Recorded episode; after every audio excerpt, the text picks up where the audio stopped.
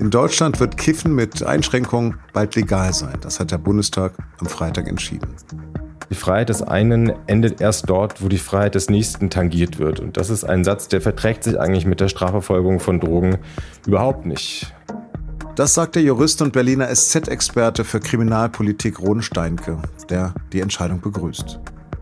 Mit ihm habe ich über die juristischen Folgen der Neuregelung gesprochen und ob das Gesetz künftig die exorbitanten Kosten der Strafverfolgung verhindern wird. Sie hören auf den Punkt den Nachrichtenpodcast der Süddeutschen Zeitung. Am Mikro ist Lars Langenau. Herzlich willkommen. Zum, zur Cannabis-Legalisierung. Am Freitag hat der Bundestag die teilweise Legalisierung von Cannabis beschlossen. Mit Ja haben gestimmt 407. Der Gesetzentwurf ist damit angenommen. Begleitend mit einer Informationskampagne dürfen ab dem 1. April in Deutschland Erwachsene 50 Gramm Cannabis zum Eigenkonsum in Privaträumen besitzen. In der Öffentlichkeit liegt die Grenze bei 25 Gramm. Zudem erlaubt das neue Gesetz den privaten Besitz von drei Cannabispflanzen pro Person zum Eigenkonsum. Anbauvereine mit bis zu 500 Mitgliedern dürfen die Droge zum Eigenbedarf und zur nicht gewerblichen kontrollierten Weitergabe anbauen. Doch das Gesetz wird umstritten bleiben. Ärztepräsident Klaus Reinhardt hat diesen Freitag am WDR noch vor der Abstimmung gesagt, Cannabis ist eine Substanz, die erstens ein Abhängigkeitspotenzial hat. Circa 10 Prozent der regelmäßigen oder der Nutzer von Cannabis haben eine Abhängigkeit. Zweitens ist es eine Substanz, die bis zum 25. Lebensjahr bleibende Schäden in der Hirn, im Hirnreifungsprozess verursachen kann. Das ist eine Droge, die ein hohes Gefahrenpotenzial besitzt und die kann man nicht legalisieren. Auch Politiker von CDU, CSU und AfD haben Gesundheitsminister Karl Lauterbach von der SPD in der Abschlussdebatte im Bundestag noch einmal Verantwortungslosigkeit vorgeworfen. Manche Kriminalbeamte, Vertreter der Polizei und die Innenminister der Länder, darunter auch SPD-Leute, befürchten gravierende negative Auswirkungen auf die Bekämpfung der organisierten Kriminalität, den Kinder- und Jugendschutz sowie den Gesundheitsschutz. Genau das sehen aber Lauterbach und die Befürworter anders. Sie erwarten, dass mit dem neuen Gesetz der Schwarzmarkt eingedämmt wird. Zudem werden Kinder und Jugendliche mit einer großen Kampagne aufgeklärt. Im Bundestag hat der Gesundheitsminister gesagt, und da kann man den Kopf in den Sand stecken. Da kann man den Kopf in den Sand stecken. Da kann man Bierzeltreden halten. Aber davon lösen wir nicht ein einziges Problem. Wir müssen uns den Problemen stellen. Bislang hat die Justiz sehr viel Zeit darauf verwendet, den Besitz von Cannabis vor Gericht zu bestrafen, selbst in kleinsten Mengen. Zunächst habe ich also meinen Kollegen Ronen Steinke gefragt, ob das heute eine gute Entscheidung im Bundestag war. Ja, das war eine gute Entscheidung. Viele Menschen in Deutschland kiffen, sollten vielleicht weniger tun, aber es tun viele und das ist mit vielen Gesundheitsrisiken verbunden und die werden in Zukunft ein bisschen besser unter Kontrolle gebracht. Das wird ein bisschen besser gesteuert als bislang. Du hast Ende vergangenen Jahres eine Reportage geschrieben, wofür du auch äh, einen Gerichtsprozess gegen einen Kiffer beobachtet hast. Worum ging es da und wie ging das aus? Ja, das war ganz ähm, skurril. Da ging es um 0,7 Gramm Marihuana, eine wirklich kleine Menge, also so ein bisschen vielleicht die Menge für zwei Joints. Da stand der Mensch vor Gericht, der das angeblich verkauft hatte, vor ihm ein Richter, klar, eine Gerichtsschreiberin, ein Staatsanwalt war auch noch im Raum, ein Strafverteidiger, es kamen noch zwei Gerichtswachtmeister, die für die Sicherheit gesorgt haben. Und es war ein riesiger Aufwand. Und weil das so schwierig war festzustellen, ob der das wirklich verkauft hat oder nicht, weil jetzt niemand so richtig gesehen hat, hat dann der Richter Zeugen reingerufen. Und da kamen dann Polizeibeamten, ich glaube, es waren insgesamt vier, die also nicht nur mit diesem Fall schon befasst waren, also schon viele Arbeitsstunden reingesteckt haben, sondern auch noch als Zeugen jetzt Stunden aus ihrem Arbeitstag heraus sich nehmen mussten, um diese Kleinigkeit aufzuklären. Ein wahnsinniger Aufwand. Und es endete dann alles damit, dass der Richter am Ende einen Schuldspruch ausgeurteilt hat, aber der Verteidiger das nicht akzeptiert hat, sondern von seinem Recht Gebrauch gemacht hat, ein Rechtsmittel einzulegen. Das heißt, es gab nochmal ein Nachspiel von der nächsten Instanz vom Landgericht, also vor einem noch besser bezahlten Richter, mit ähm, noch Schöffen obendrein, also mit Leuten aus, dem, aus der breiten Bevölkerung, die links und rechts vom Richter sitzen und ähm, ihrem eigentlichen Job nicht nachgehen können. Von diesen Verfahren soll es ja nun 180.000 geben. Was kostet denn so ein einzelner dieser Prozesse?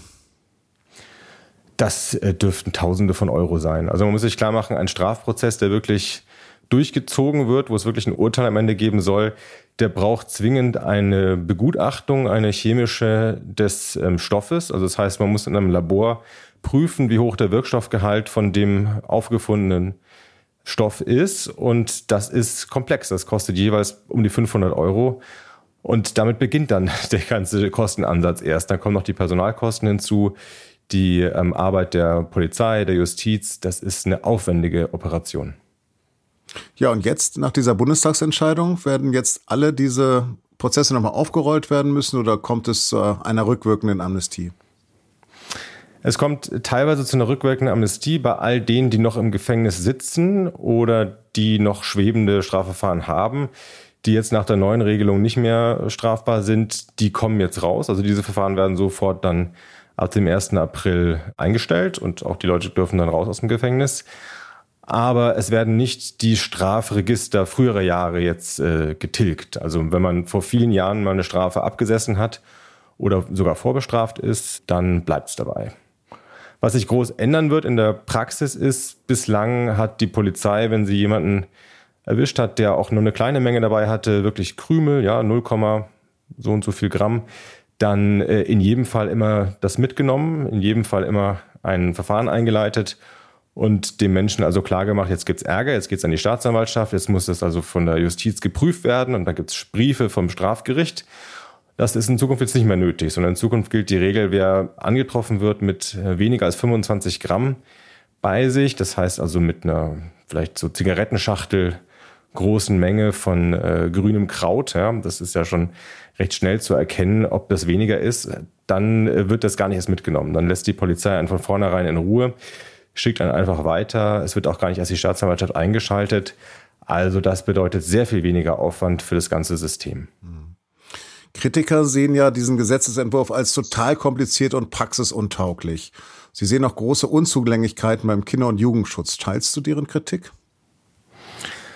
Also ich glaube, Deutschland ist äh, kein völlig inkompetentes Land und wird auch diesen Jugendschutz hinbekommen. Wir haben es auch beim Alkohol dass wir also Grenzwerte haben, ja, Alkohol mit einer oder alkoholische Getränke mit einer geringen Alkoholkonzentration wie Wein oder Bier dürfen nur an ähm, Jugendliche ab 16 verkauft werden, Schnaps an Jugendliche ab 18. Ähm, es gibt Vorschriften dafür, wer Kneipen betreiben darf, wer eine Lizenz bekommt zum Ausschank von Alkohol. Es gibt äh, Vorschriften darüber, wo Alkohol angeboten werden darf, wie die Abstände zu Kitas, zu Schulen und so weiter sein dürfen. Also das ist etwas, das kriegt unser Land hin und ich wüsste nicht, warum man das nicht auch bei Cannabis hinbekommt. Da sind die Regeln, die die Ampel jetzt beschlossen hat, ähnlich ausgefeilt. Aber grundsätzlich ist das, auch wenn es vielleicht kompliziert ist, erstmal etwas, was Deutschland sicherlich hinbekommen wird. Du hast gerade über Alkohol gesprochen, aber du hast dich in der Vergangenheit auch für die Freigabe von harten Drogen wie Kokain eingesetzt. War denn die Legalisierung von Cannabis also nur der Anfang? Also ich glaube, man muss sich das im Kern bestehende juristische und vielleicht sogar philosophische Problem mal vor Augen führen.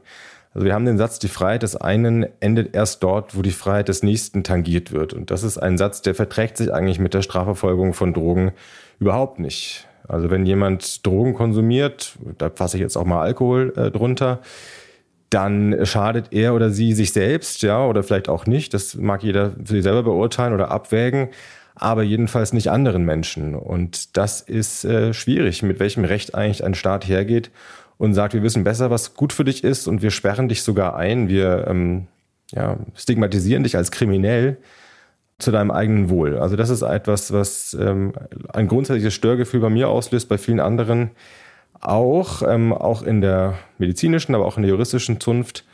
Daneben gibt es ein ganz pragmatisches Argument. Menschen, die fürchten, wenn sie mit ihrer Sucht oder mit ihrem problematischen Konsumverhalten sich outen, an die Öffentlichkeit gehen oder sich Rat suchen, dass sie dann sofort stigmatisiert werden, dass sie dann sofort Ärger mit der Polizei bekommen, die suchen so einen Rat gar nicht erst. Und es ist, glaube ich, besser, wenn man den Leuten deutlich macht, also das ist eine private Entscheidung, ob man Drogen konsumieren möchte, es ist eine medizinische Situation, wenn man damit ein Problem bekommt. Und das sollte eher aus dem ja, Schatten heraus und eher ins Tageslicht geholt werden. Runab, herzlichen Dank für deine Expertise. Sehr gerne. Darf der Verfassungsschutz die AfD beobachten? Dagegen hat die AfD geklagt. Das Verfahren läuft vor dem Oberverwaltungsgericht Nordrhein-Westfalen in Münster. Zentral für den Ausgang des Prozesses ist die Frage, welche Rolle Björn Höcke in der Partei spielt. AfD-Anwälte spielen Höckes Einfluss herunter. Er sei nur eine Einzelperson, die für die programmatische Ausrichtung der Partei keine große Rolle spiele. Beobachter, Höcke selbst, aber auch die meisten AfD-Mitglieder sehen das anders. Einzelheiten aus den Gerichtsunterlagen haben meine Investigativkollegen exklusiv recherchiert. Ich verlinke es Ihnen in den Shownotes. Erstmals in der Geschichte der Raumfahrt ist in der Nacht zum Freitag eine kommerzielle Sonde auf dem Mond gelandet. Der Spitzname der Sonde ist Odysseus. Sie ist ein rechteckiger Kasten mit sechs Beinen, gut vier Meter hoch und 700 Kilo schwer. Menschen waren nicht an Bord, dafür aber Forschungsgeräte der NASA und Miniatur-Mondskulpturen des Künstlers Jeff Koons. Hintergrund der Mission ist ein NASA-Förderprogramm, die Kosten sparen will, indem sie mit jungen Privatfirmen zusammenarbeitet. Ziel ist es, auf dem Mond wissenschaftliche Experimente durchzuführen und Technologien zu testen. Damit sollen dann auch wieder bemannte Mondmissionen vorbereitet werden.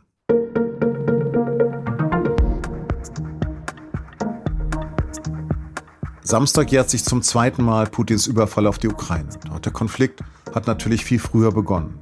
Vor ziemlich genau zehn Jahren gab es in der Ukraine eine Revolution. Damals haben dort Hunderttausende auf dem Unabhängigkeitsplatz in Kiew gegen die Regierung demonstriert, auf dem Maidan.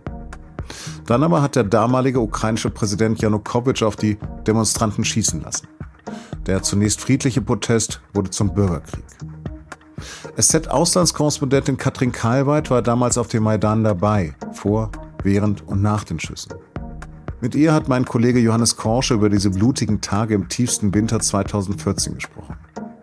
Und was der Maidan mit dem Ukraine-Krieg von heute zu tun hat. Zu hören in unserer Wochenend-Ausgabe ab Samstag um 7 Uhr, überall da, wo es Podcasts gibt. Diese Sendung von Auf dem Punkt hat Carlo Sarski produziert. Danke für Ihre Aufmerksamkeit. Bleiben Sie uns gewogen.